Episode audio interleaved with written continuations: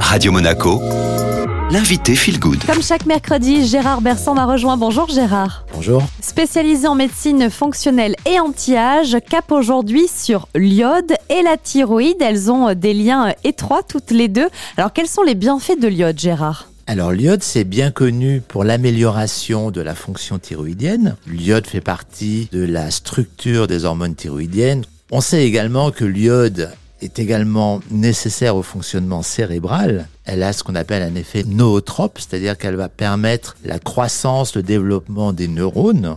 Et on sait que la baisse d'iode est proportionnelle à la baisse du QI, donc ça c'est très important. Et enfin, ce qu'on sait moins, c'est que l'iode est également un élément important de la détox des métaux lourds, comme les fluorures, les bromures, le chlore, ces métaux lourds qu'on a facilement appelés maintenant des perturbateurs endocriniens. L'iode participe à la détoxification naturelle de ces métaux lourds. Et comme on le disait, Gérard, l'iode et la thyroïde ont des liens étroits. On va zoomer sur l'hyperthyroïdie. Qu'est-ce que c'est et quels en sont les signes? C'est une baisse du fonctionnement de la thyroïde. Alors, quels sont les symptômes? Alors, on a une frilosité, on va avoir froid, on va se sentir fatigué, une baisse de morale, des douleurs diffuses, articulaires, musculaires, une tendance à la peau sèche, aux cheveux secs. Ces éléments de l'hypothyroïdie ne sont pas tout à fait spécifiques. Hein. On n'a pas d'éléments franchement pathognomoniques, c'est-à-dire qui sont vraiment spécifiques de la maladie. Quand on parle d'hypothyroïdie, il ne faut pas se précipiter forcément sur un traitement de la thyroïde. Les hypothyroïdies peuvent être tout à fait transitoires.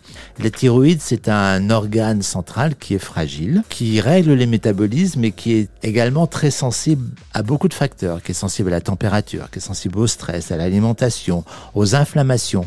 Et en fait, on peut avoir des hypothyroïdies ou même parfois des hyperthyroïdies, des thyroïdites qui sont tout à fait transitoires. Il faut parfois attendre un peu et favoriser le fonctionnement de la thyroïde par des mesures tout à fait naturelles. Alors justement, quelles sont ces mesures naturelles? D'abord, on va doser l'iode. Il faut savoir que l'iode, on a besoin à peu près de 150 microgrammes par jour.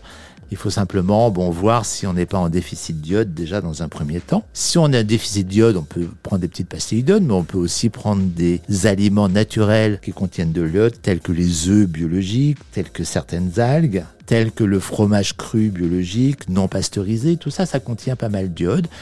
Les Américains, eux, mettent directement sur la table des sels iodés de façon à être sûr qu'il n'y ait pas de déficit en iode sur la table. Gérard Bersan, merci beaucoup. On vous retrouve mercredi prochain sur Radio Monaco Feel Good. Vous avez tout un article disponible sur notre site internet radio-monaco.com et on enchaîne en musique sur Radio Monaco.